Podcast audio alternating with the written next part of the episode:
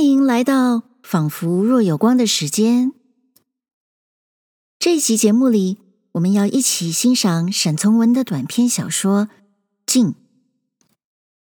这篇小说的情节非常简单，就是说一个家庭为了逃难而离开家乡，暂时居留在一个不知名的小城里的一栋小房子里。楼下是家人居住的地方，楼上则是一个木板搭建出来晒衣服的平台，称作晒楼。这家十几岁的小女儿总是找机会到楼上去，看着、听着外面的世界。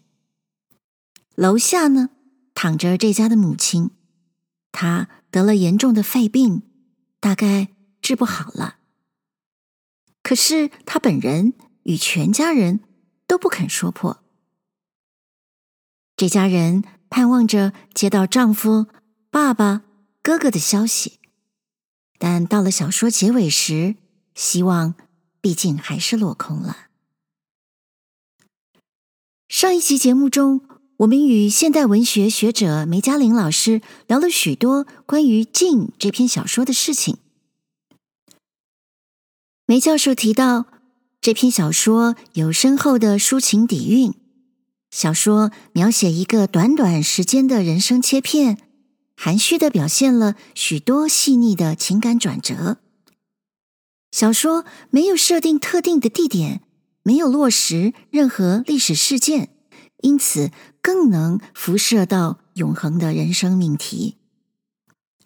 而小说的题目“静”这个字。可以是没有声音的安静，可以是动作静止的极静，可以是人生某种境界的静。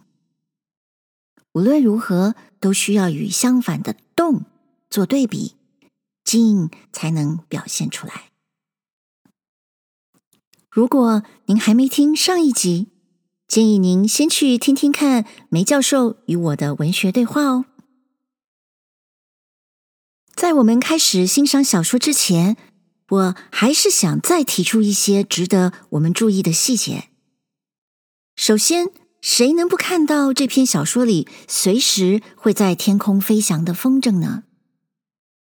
小说的背景明明是个战乱年代，为什么这个城里人人都有那闲情逸致在放风筝？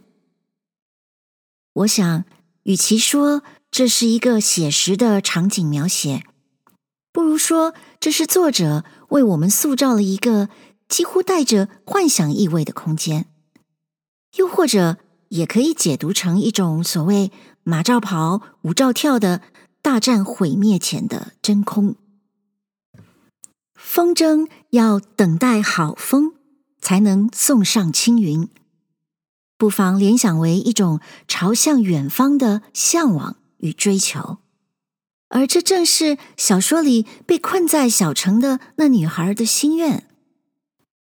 其实，当我读到《静》这篇小说里描写在楼顶上看到许多风筝在空中飞扬，我立即的联想竟然是《追风筝的孩子》这部电影。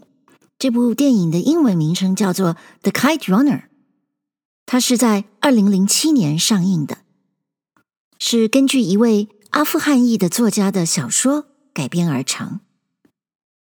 电影一开始，在阿富汗首都喀布尔，满城的孩子都在赛风筝。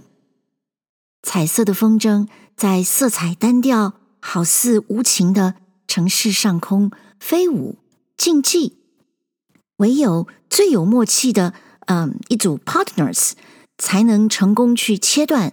别人的风筝线，赢得他们的战利品。然而，在沈从文的《镜》里面，那些没事做的少年们在放风筝，风筝随着天上的太阳与白云，慢慢的移动着。没人要争，没人要抢，孩子们只是等着风筝自己断了线，掉下来。那么，到了小说结尾，女孩在楼下，她也能从自家小小一方天井看到斜斜溢过去的断线风筝，这该如何解释呢？这是暗示在局限的现实中还能看到希望的尾巴吗？或者相反的，却是暗示着他的心愿的失落无踪呢？这样的问题其实并没有答案，就留给我们每个人自己去想象吧。香港著名作家野思曾经指出，沈从文的小说总是动中有静，静是他最喜欢用的字眼。而上次梅嘉玲教授也提到，静必然要在动的对比下才体现出来。提醒我们在读小说时要不断去留意各种对比。顺着这个思路，我就举出几个例子跟大家分享。例如，小说描写女孩在晒楼上听到远方工人在敲钉锤，另外还有叫卖的声音、摇鼓的声音，但这些声音却让女孩觉得更寂静了。另一个例子比较隐晦一点，我们可以注意故事的结尾出现了坟墓的意象，这坟墓上有一面旗帜，而小说的开头呢，早就已经把晒着的被单比喻为飘扬的旗帜啊，风筝、被单、旗帜。这些在空中飞扬的东西都是不断在飘动的，然而我们的感受却可能是无边的寂静。寂静不只是清静、静好，也可以是生命里的无言失落。而我自己最喜欢的一个例子，则是小说描写女孩在晒楼上。她望见远处那开着桃花的尼姑庵里，走出一个小尼姑，到了河边洗菜。这漫不经心的小尼姑啊，突然发现了这里有回音，于是她故意发出尖锐的声音，去制造一个回音。然后呢，尼姑庵里也有人发出同样的声音，于是这女孩才恍然大悟。哦，原来小尼姑叫的是小尼姑自个儿的名字啊！之后，女孩也想象着那小尼姑的动作，学着她的声音，所以这个名字一共被喊出了四次，每一次都不同。这声音在空气中的回荡，一样也凸显了静的感受。最后，大家可能也会好奇，母亲叫女孩冲泡的库阿可斯到底是什么？那是一种叫做 Guaiacos 的药，是当时一种补肺的成药，据说有化痰止咳的效果，号称可以治疗肺结核。这样。待会儿大家听到库阿可斯，就不会觉得卡顿了。好，我终于啰嗦完了，让大家等太久了。现在就让我们一起细细体会、品味沈从文的抒情小说《静》。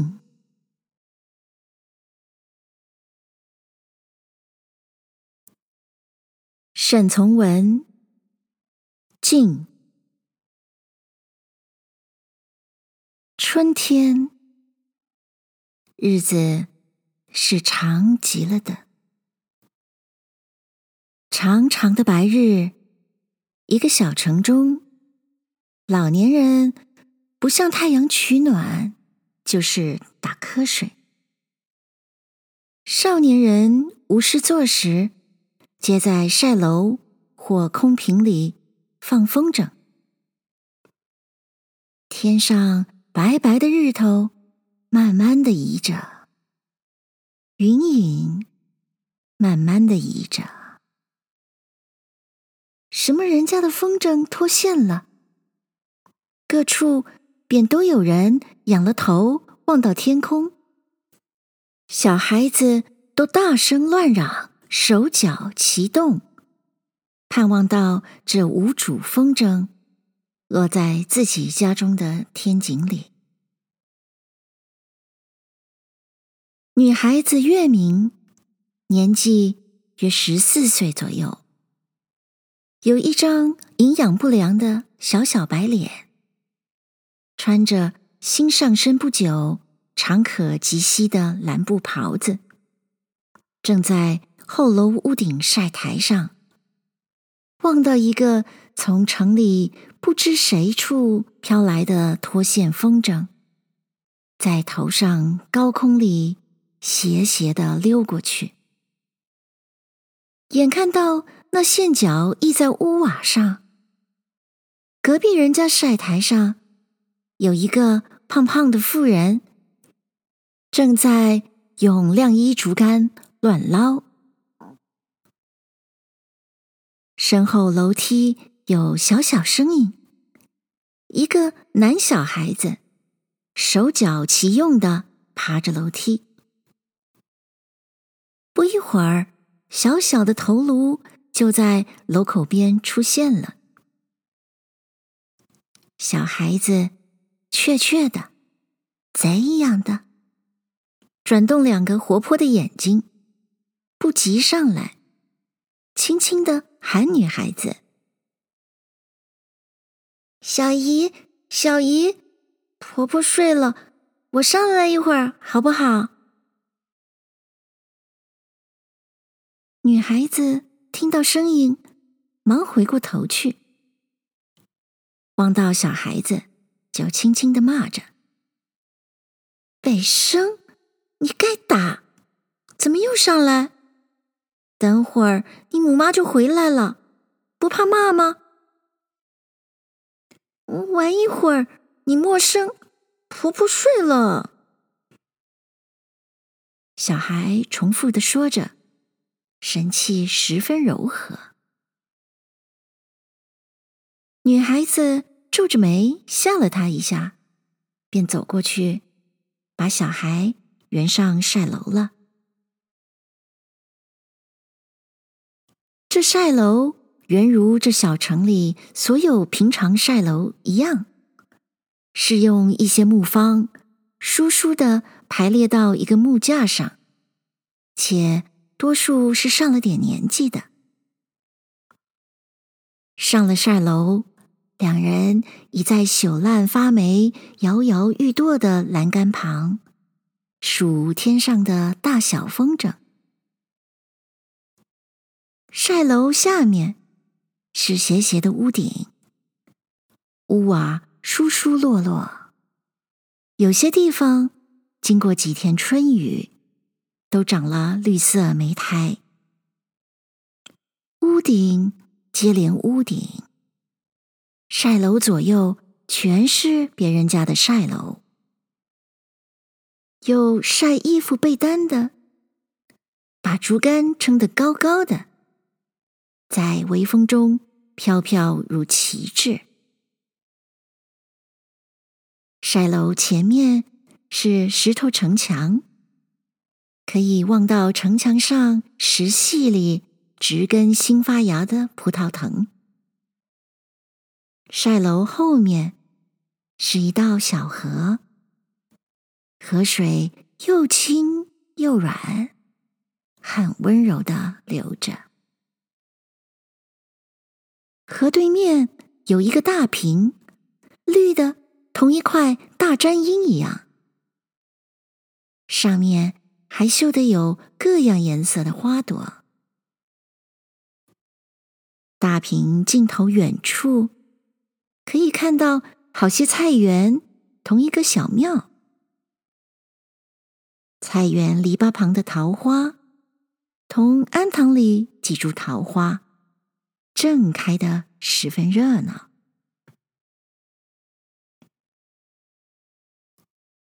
日头十分温暖，景象极其沉静。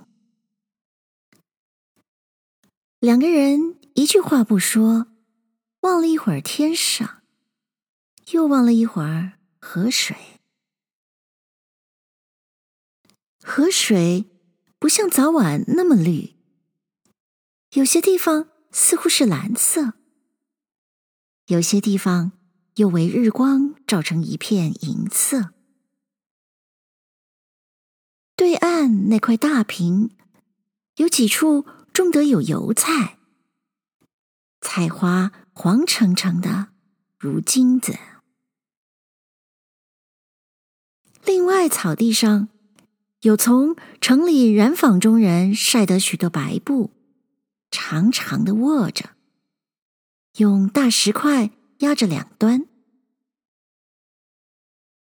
平里也有三个人坐在大石头上放风筝，其中一个小孩吹一个芦管唢呐，吹各样送亲嫁女的调子。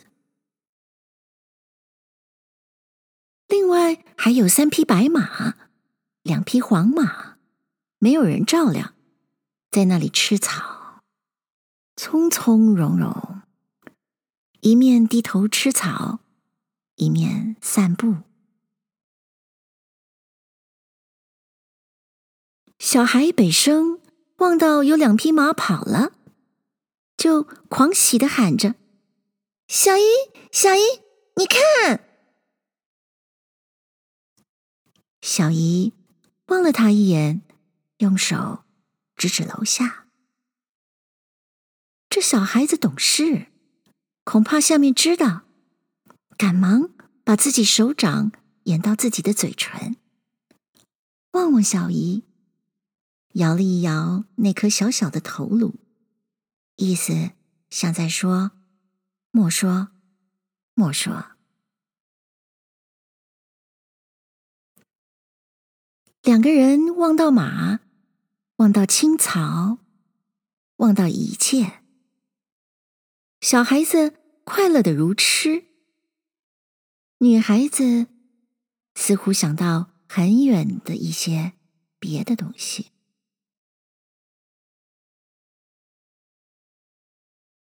他们是逃难来的，这地方并不是家乡。也不是所要到的地方。母亲、大嫂、姐姐、姐姐的儿子北生、小丫头翠云，一群人中，就只五岁大的北生是男子。糊糊涂涂坐了十四天小小篷船，船到了这里以后，应当换轮船了。一打听各处，才知道某某城还在被围。过上海或过南京的船车，全已不能开行。到此地以后，证明了从上面听来的消息不确实。既然不能通过，回去也不是很容易的。因此，照妈妈的主张，就找寻了这样一间屋子，权且居住下来。打发随来的兵士过宜昌，去信给北京同上海，等候各方面的回信。在此住下后，妈妈同嫂嫂只盼望宜昌有人来，姐姐。只盼望北京的信。女孩月明便想到上海一切。她只希望上海先有信来，因此才好读书。若过宜昌同爸爸住，爸爸是一个军部的军事代表，哥哥也是个军官，不如。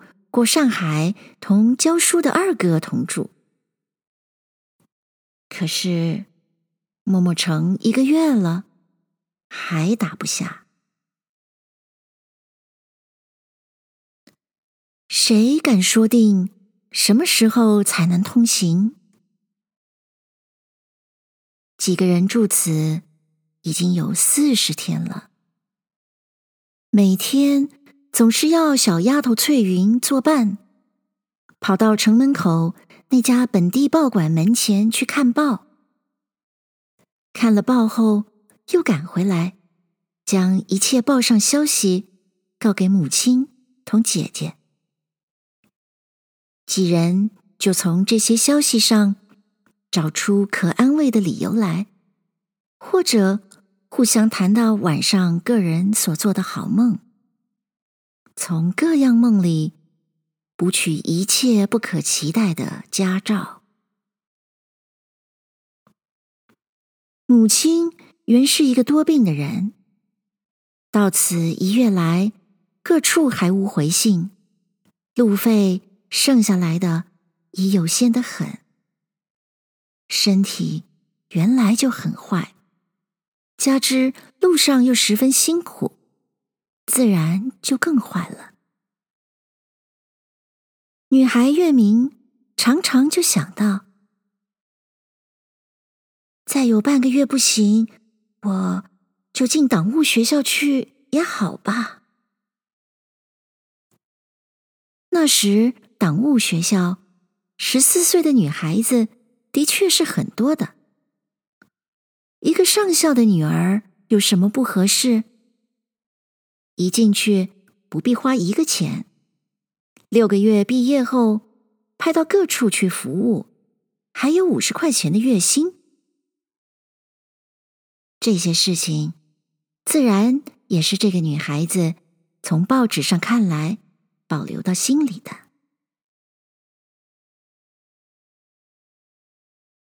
正想到党务学校的章程同自己未来的运数，小孩北生耳朵很聪锐，因恐怕外婆醒后知道了自己私自上楼的事，又说会掉到水沟里折断小手。一听到了楼下外婆咳嗽，就牵小姨的衣角，轻声地说：“小姨。”你让我下去，大婆醒了。原来这小孩子一个人爬上楼梯以后，下楼时就不知道怎么办了的。女孩月明把小孩子送下楼以后，看到小丫头翠云正在天井洗衣，也就蹲到盆边去搓了两下。觉得没什么趣味，就说：“翠云，我为你楼上去晒衣吧。”拿了些扭干了水的湿衣，又上了晒楼。一会儿，把衣就晾好了。这河中因为去桥较远，为了方便，还有一只渡船。这渡船宽宽的，如一条板凳，懒懒的搁在滩上。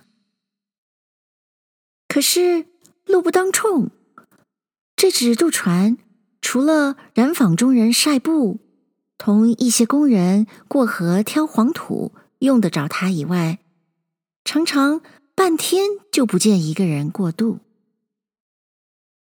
守渡船的人这时，正躺在大坪中大石块上睡觉，那船在太阳下灰白憔悴，也如十分无聊、十分倦怠的样子，浮在水面上，慢慢的在微风里滑动。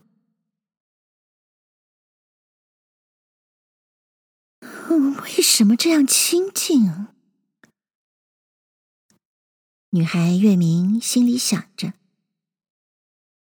这时节，对河远处却正有制船工人用钉锤敲打船舷，发出砰砰砰砰的声音；还有卖针线飘香的人在对河小村镇上摇动小鼓的声音。声音不断的在空气中荡漾。正因为有这些声音，却反而使人觉得更加分外寂静。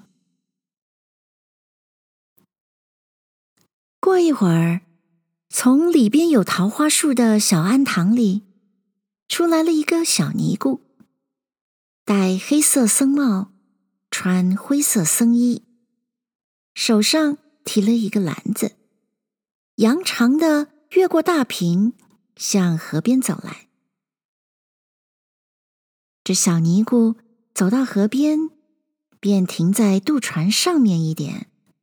蹲在一块石头上，慢慢的卷起衣袖，各处望了一会儿，又望了一阵天上的风筝，才从容不迫的从提篮里取出一大束青菜，一一的拿到面前，在流水里乱摇乱摆。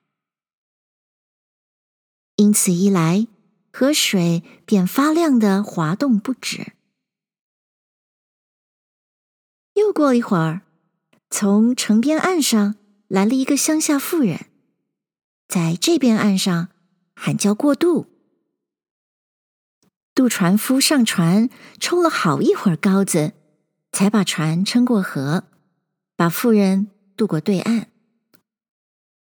不知为什么事情。这船夫像吵架似的，大声的说了一些话。那妇人一句话不说就走去了。跟着不久，又有三个挑空箩筐的男子从进城这边岸上换渡，船夫照样缓缓的撑着竹篙。这一次，那三个乡下人。为了一件事，互相在船上吵着。划船的可一句话不说，一摆到了岸，就把篙子钉在沙里。不久，那六只箩筐就排成一线，消失到大屏尽头了。洗菜的小尼姑那时也把菜洗好了。正在用一段木杵捣一块布或是件衣裳，捣了几下，又把它放在水中去拖摆几下，于是再提起来用力捣着，木杵声音印在城墙上，回声也一下一下的响。这尼姑到后。大约也觉得这回声很有趣了，就停顿了工作，尖锐的喊叫：“四灵，四灵！”那边也便应着：“四灵，四灵！”再过不久，庵堂那边也有女人锐声的喊着：“四林，四林！”且说些别的话语，大约是问他事情做完了没有。原来这就是小尼姑自己的名字。这小尼姑事件完了，水边也玩厌了，便提了篮子，故意从白布上面横横的越过去，踏到那些空处，走回去了。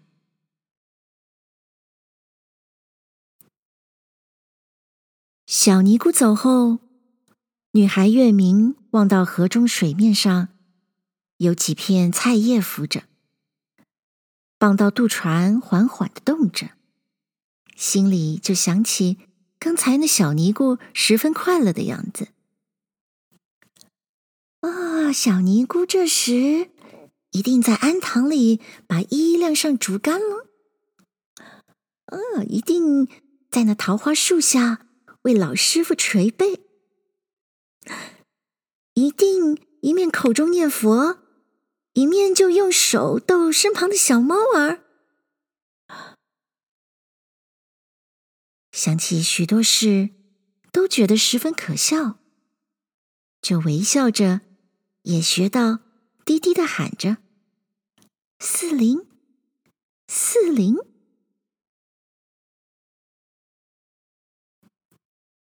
过了一会儿，想起这小尼姑的快乐，想起河里的水，远处的花，天上的云。以及屋里母亲的病，这女孩子不知不觉又有点寂寞起来了。他记起了早上喜鹊在晒楼上叫了许久，心想：每天这时候送信的都来送信，不如下去看看。是不是上海来了信？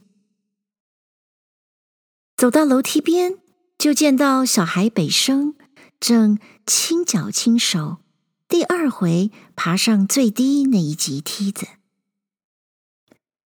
北生，你这孩子，不要再上来了呀！下楼后，北生把女孩月明拉着，要她。把头低下，耳朵抚就到他小口，细声细气地说：“小姨，大婆吐那个。”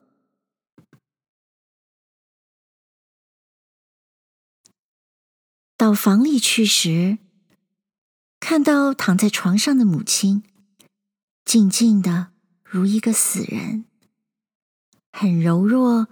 很安静的呼吸着，又瘦又狭的脸上，为一种疲劳忧愁所笼罩。母亲像是已醒过一会儿了，一听到有人在房中走路，就睁开了眼睛。明明，你为我看看。热水瓶里的水还剩多少啊？一面为病人倒出热水，调和库阿可斯，一面望到母亲日益消瘦下去的脸，同那个小小的鼻子。女孩月明说：“妈妈，天气好极了，晒楼上。”望到对河那小庵堂里桃花，今天已全开了。病人不说什么，微微的笑着。想到刚才咳出的血，伸出自己那只瘦瘦的手来，摸了摸自己的额头，自言自语的说着：“我不发烧。”说了，又望到女孩温柔的微笑着，那种笑是那么动人怜悯的，使女孩月明低低的嘘了一口气。你咳嗽不好一点吗？好了好了，不要紧的，人不吃亏。早上吃鱼，喉头稍稍有点火，不要紧的。这样问答着，女孩便想走过去，看看枕边那个小小痰盂。病人明白那个意思了，就说：“啊，没有什么。”又说。啊，敏敏，你站到莫动，我看看。啊，这个月你又长高了。女孩月明害羞似的笑着。我不像竹子吧，妈妈？我担心的很，人太长高了，要笑人的。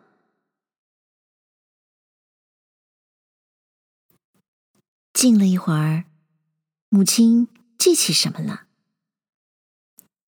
明明，我做了个好梦，梦到我们已经上了船，三等舱里人挤得不成样子。其实这梦还是病人捏造的，因为记忆力乱乱的，故第二次又来说着。女孩月明。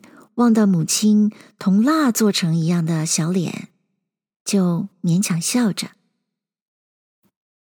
我昨晚啊，当真梦到大船，还梦到三毛老表来接我们，又觉得他是福禄旅馆接客的招待，送我们每一个人一本旅行指南。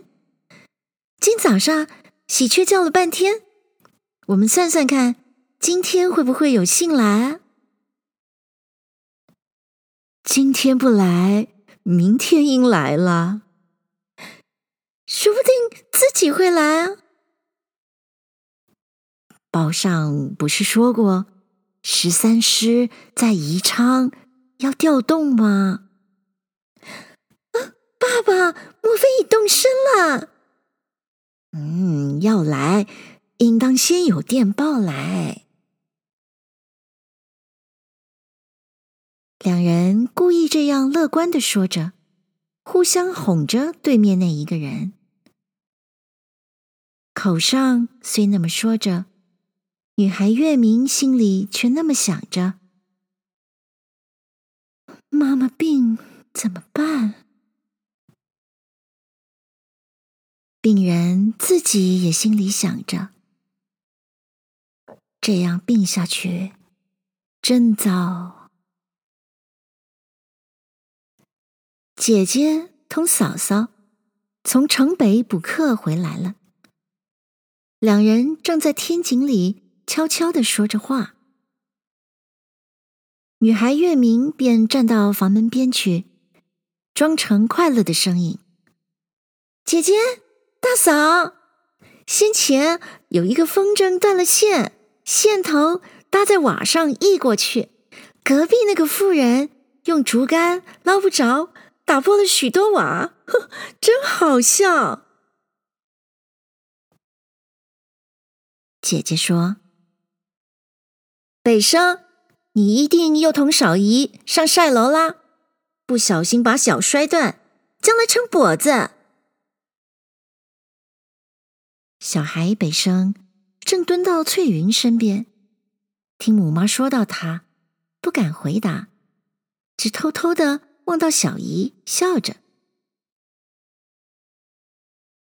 女孩月明一面向北生微笑，一面便走过天井，拉了姐姐往厨房那边走去，低声地说：“姐姐，看样子妈又吐了。”姐姐说：“啊，怎么办？”北京应当来信了。嗯，你们抽的签。姐姐一面取那签上的字条给女孩，一面向蹲在地下的北生招手。小孩走过身边来，把两只手围抱着他母亲。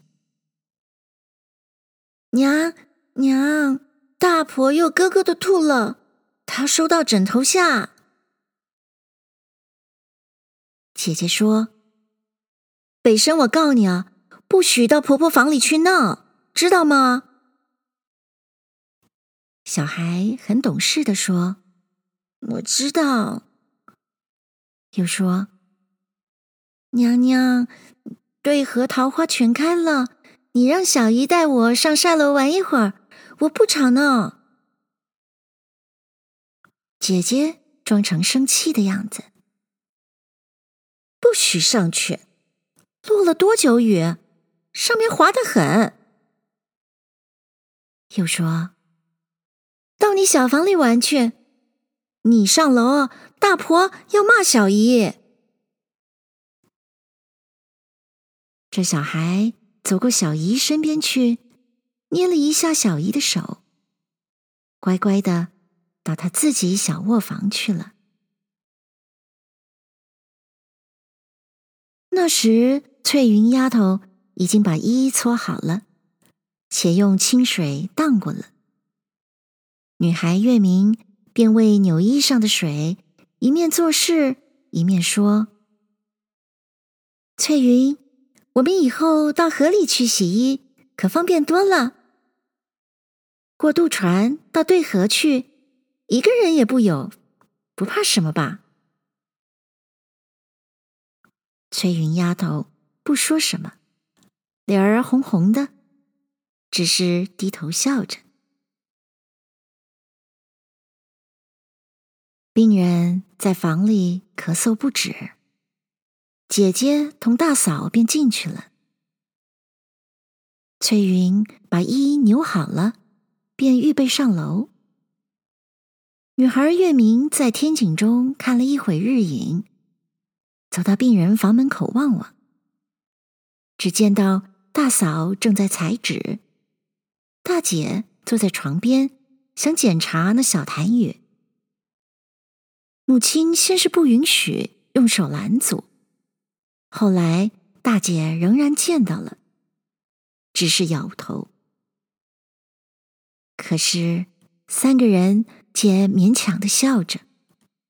且故意想从别一件事上解除一下当前的悲戚处，于是说到一个很久远的故事。到后，三人又商量到写信、打电报的事情。女孩月明不知为什么，心里尽是酸酸的，站在天井里。同谁生气似的，红了眼睛，咬着嘴唇。过一阵，听到翠云丫头在晒楼说话：“敏小姐，敏小姐，你上来看新娘子骑马，快要过渡了。”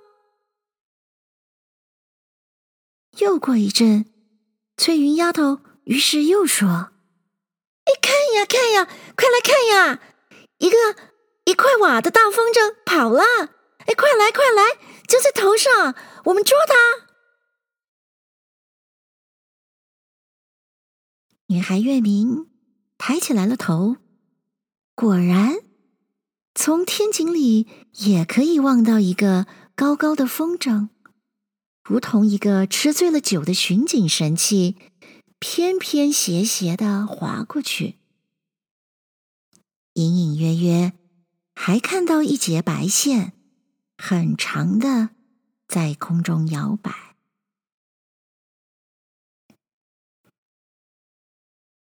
也不是为看风筝，也不是为看新娘子。等到翠云下晒楼以后，女孩月明仍然上了晒楼了。上了晒楼，仍然在栏杆边傍着。眺望到一切远处近处，心里慢慢的就平静了。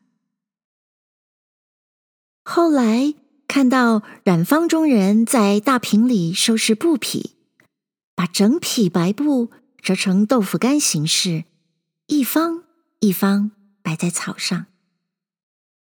看到尼姑庵里瓦上有烟子。各处远近人家也都有了烟子，他才离开晒楼。下楼后，向病人房门边张望了一下，母亲同姐姐三人都在床上睡着了。再到小孩北生小房里去看看，北生。不知在什么时节，也坐在地下小绒狗旁睡着了。走到厨房去，翠云丫头正在灶口边板凳上，偷偷的用无敌牌牙粉当成水粉擦脸。女孩月明似乎恐怕惊动了这丫头的神气。赶忙走过天井中心去。这时，听到隔壁有人拍门，有人互相问答说话。女孩月明心里很稀奇的想到：“谁在问谁啊？莫非爸爸同哥哥来了，在门前问门牌号数吧？”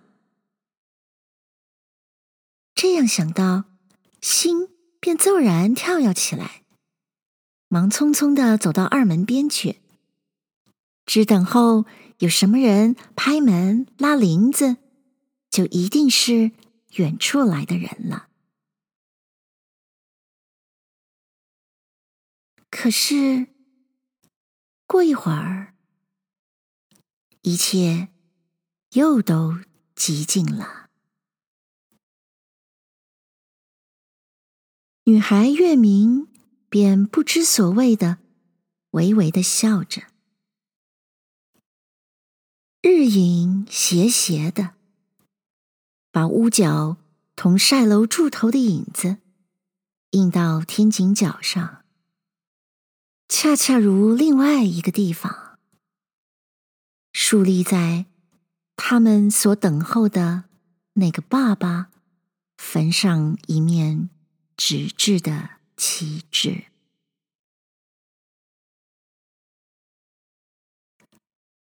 蒙昧树为纪念姐姐王儿北生而作，一九三二年三月作。谢谢您收听这一集的《仿佛若有光》，希望您感受到了这篇小说里不同层次的静。未来我将为大家带来更多的文学作品。如果您希望不要错过这个节目，那就欢迎您在收听平台上按下订阅。那么，我们就下集《仿佛若有光》节目中再会喽。